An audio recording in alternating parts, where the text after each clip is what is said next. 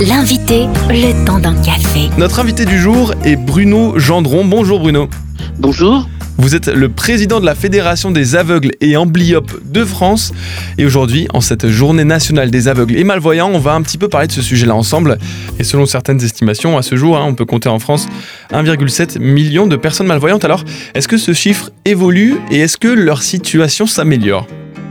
Alors, le chiffre, il est plutôt euh, en évolution à la, à la hausse puisqu'en fait, euh, il y a aujourd'hui euh, la problématique des, personnes âgées qui ont des, des, problématiques visuelles de plus en plus importantes. On pense par exemple à la dégénérescence maculaire liée à l'âge, on pense au glaucome, on pense aussi aux conséquences du diabète.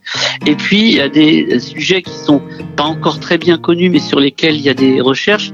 C'est la l'utilisation importante euh, des écrans. Alors on, est aujourd'hui plus précis sur cette question. On sait que c'est pas tant les écrans qui sont forcément en cause, mais plutôt euh, la, différence entre l'usage de l'écran et la luminosité de la pièce. Euh, c'est plutôt ça la, problématique.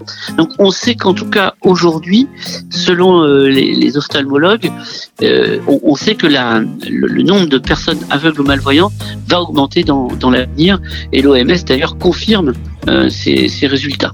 À l'autre bout du spectre de la vie, euh, au niveau de l'enfance, on sait qu'on est plutôt, et ça c'est plutôt une bonne nouvelle pour tout le monde, on est plutôt avec des, euh, des enfants qui naissent de moins en moins fréquemment euh, déficients visuels. On comprend donc que le chiffre des malvoyants en France augmente, d'où l'importance de la fédération dont vous faites partie. Est-ce que vous pouvez nous la présenter, Bruno Gendron? Alors cette fédération, elle, elle, elle lutte pour améliorer l'autonomie des personnes, elle lutte pour la citoyenneté. D'ailleurs, notre adage, c'est la citoyenneté, ça nous regarde.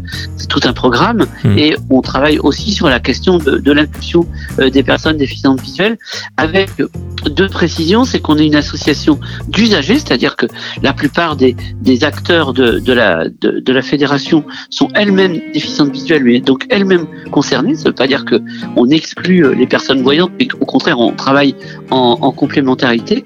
Et puis, sur tout le territoire national, on a une cinquantaine d'associations membres euh, qui travaillent au quotidien avec euh, avec les personnes aveugles et malvoyantes pour justement un meilleur accès à l'autonomie des personnes. Et qui dit autonomie dit aussi déplacement et alors que les uns et les autres vont au travail actuellement, qu'est-ce que vous pouvez nous dire du déplacement de la personne aveugle et malvoyante en France?